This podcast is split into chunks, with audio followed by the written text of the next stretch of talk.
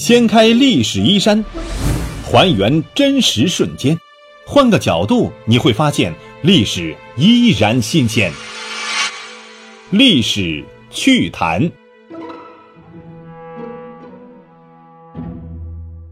亲爱的朋友们，大家好，欢迎收听由喜马拉雅独家首播的《历史趣谈》，我是龙墨。今天啊，咱们来说这样一个话题，就是古代大侠们如何洗澡。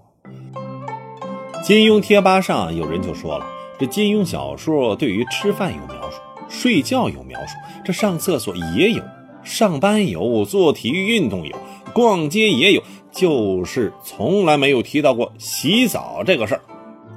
这位朋友啊，读小说并不仔细，金庸老先生其实是写过洗澡的。你比如说《天龙八部》当中。虚竹喝醉之后不省人事啊，四名灵鹫宫婢女替他洗了澡。虚竹醒后呢，吓得是一声大叫，险些晕倒。《飞狐外传》当中，胡斐在河中洗澡，衣服呢被袁子怡给夺走了，赤身裸体出来哎不方便。好在为时已晚，不久天变黑了，这才到农家里偷了一身衣服。又比如在《书剑恩仇录》当中，陈家洛无意当中撞见一位女子在湖中洗澡。只见湖面一条水线向东伸去，呼啦一声，那少女的头在花树丛中钻了出来，青翠的树木空隙之间露出了浩如白雪的肌肤，漆黑的长发散在湖面，一双像天上星星那么亮的眼睛凝望过来。不过呀，金庸小说涉及洗澡等日常生活的细节呢，描述是确实不多见，以至于啊，一些读者呢生出了。大侠怎么不爱洗澡这样的疑问呢？嘿，还真有啊！不爱洗澡的大侠，你像这个《射雕英雄传》当中妙手书生朱聪，就是这么出场的。原文是怎么写的？说一副背懒神气，全身油腻，衣冠不整，满面污垢，看来少说也有十多天没洗澡了。拿着一柄破烂的油纸黑扇，边摇边行。但是宋朝江南人呢，是极爱清洁的。像朱聪这么邋遢的读书人呢，不是没有，但肯定会受鄙视。王安石生性邋遢，经岁不洗沐，他的两个朋友都受不了，因相约每一两个月即相率洗沐，订立院家，约好每个月啊到浴室洗澡。那些不爱洗澡的士大夫啊是会受到取笑的。宋仁宗朝时候啊，有个叫做窦元斌的，他出身名门啊，才华很好，但是因为不常洗澡。同僚给他起了一个外号，叫做什么“豆臭”。关于这些问题啊，哎，我发现历史学者吴钩先生有详实的一个叙述。今人一般都会每天洗一次澡的习惯，这个良好的卫生习惯呢，呃，在宋朝啊就已经形成了。从宋朝到元朝，杭州城中有非常多的公共浴室。十三世纪到过杭州的意大利商人马可波罗发现。行在城中有寓所三千，水游猪泉供给，人们常乐浴其中，有时足容百余人同浴而有余。包围市场之街道甚多，当中呢有若干街道置有冷水浴场不少，场中有男女仆役辅助男女浴人沐浴，其人幼时不分季候即习于冷水浴。据云，此事极是卫生。浴场之中亦有热水浴，以备外国人未洗冷水浴者之用。土人每日早起，非浴后不进食。马可波罗啊，有理由对此啊感到惊奇。要知道，在中世纪，欧洲人啊几乎是不洗澡的，他们甚至荒唐地认为这洗澡啊不仅容易治病，而且是阴邪猥琐的表现。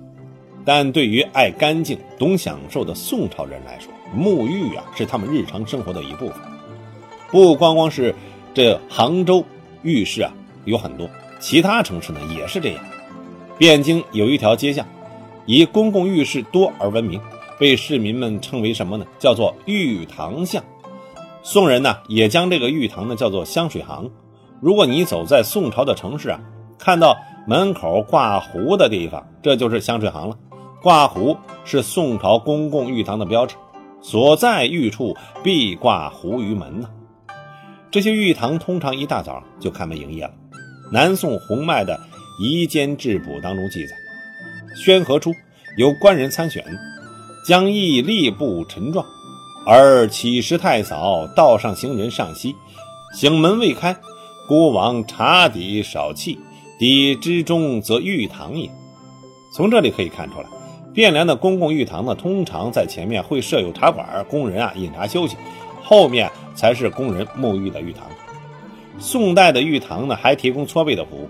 因为爱泡澡的苏轼先生呢，曾经做过一首诗，叫做什么《如梦令》，诙谐的写道：说水垢何曾相受，细看两句无有。鲫鱼皆被人，近日劳君挥肘。轻手轻手，居士本来无垢。有些浴室呢，可能还有特殊的服务。吴自牧《孟良录》当中啊，提到杭州的一批长得娉婷秀媚。桃脸樱唇的妓女名单当中就有玉堂徐六妈、沈盼盼、蒲安安、徐双双，还有彭欣等。这宋人不独爱洗澡，还习惯使用肥皂清洁肌肤。市场上呢，还出现了用于个人卫生的香皂，主要是用这皂角、香料、药材制成，叫做肥皂团。宋人杨志莹的《人斋直指》当中记录了一条肥皂方。我呢抄下来了啊，有兴趣的朋友不妨你试着来制作一个宋式的香皂。说白芷、白附子、白姜蚕、白及、猪牙皂角、白吉利、白莲，还有草乌、山楂、甘松、白丁香、大黄、藁本、褐白、杏仁、豆粉各一两，猪脂是去了膜的三两，青粉、蜜陀僧、樟脑各半两，孩儿茶三钱。肥皂，这里的肥皂呢是一种假果啊，去里外的皮筋还有籽儿，只要净肉一茶盏，先将净肥皂肉捣烂，用鸡清或，晒去气息，将各药为末，同肥皂、猪脂、鸡清或为丸。宋代之后啊，城市当中呢同样保留着发达的公共沐浴设施。元朝的时候，城市公共浴堂分割成几个功能区。里间呢是浴池，第二间呢是休息室，第三间是服务室。澡堂提供挠背、梳头、剃头、修脚这些服务。顾客呀可以先到里间的汤池里面洗一会儿，第二间里面睡一觉，又入去洗一洗，然后呢到客位里啊歇一会儿，梳刮头、修了脚啊，量定了身子之后啊，呃穿上衣服，吃上几盏避风酒啊，精神就更舒服了。这里呢收费也不贵。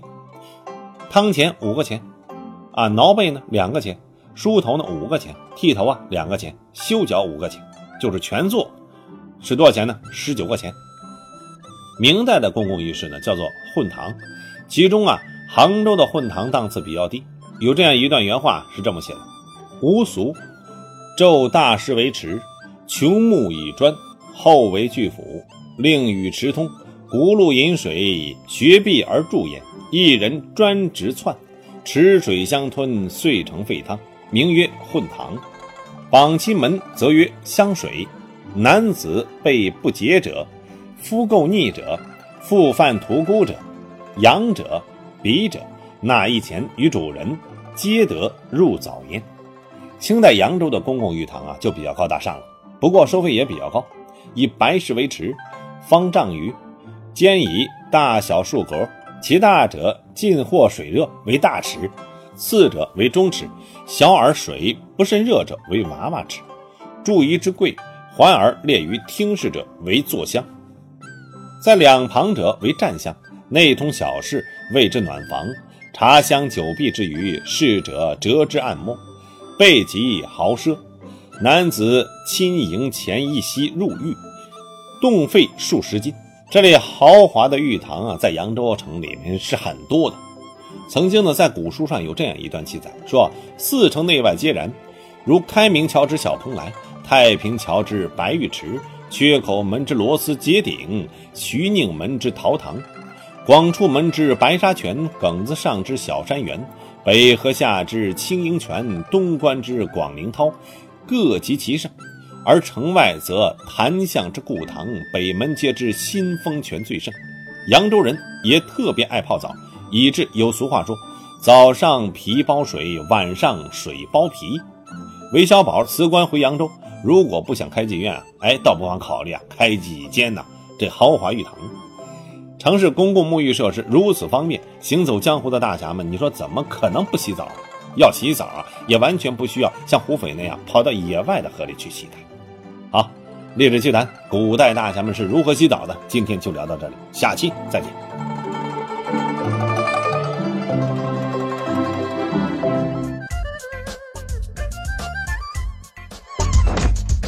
掀开历史衣衫，还原真实瞬间，换个角度你会发现，历史依然新鲜。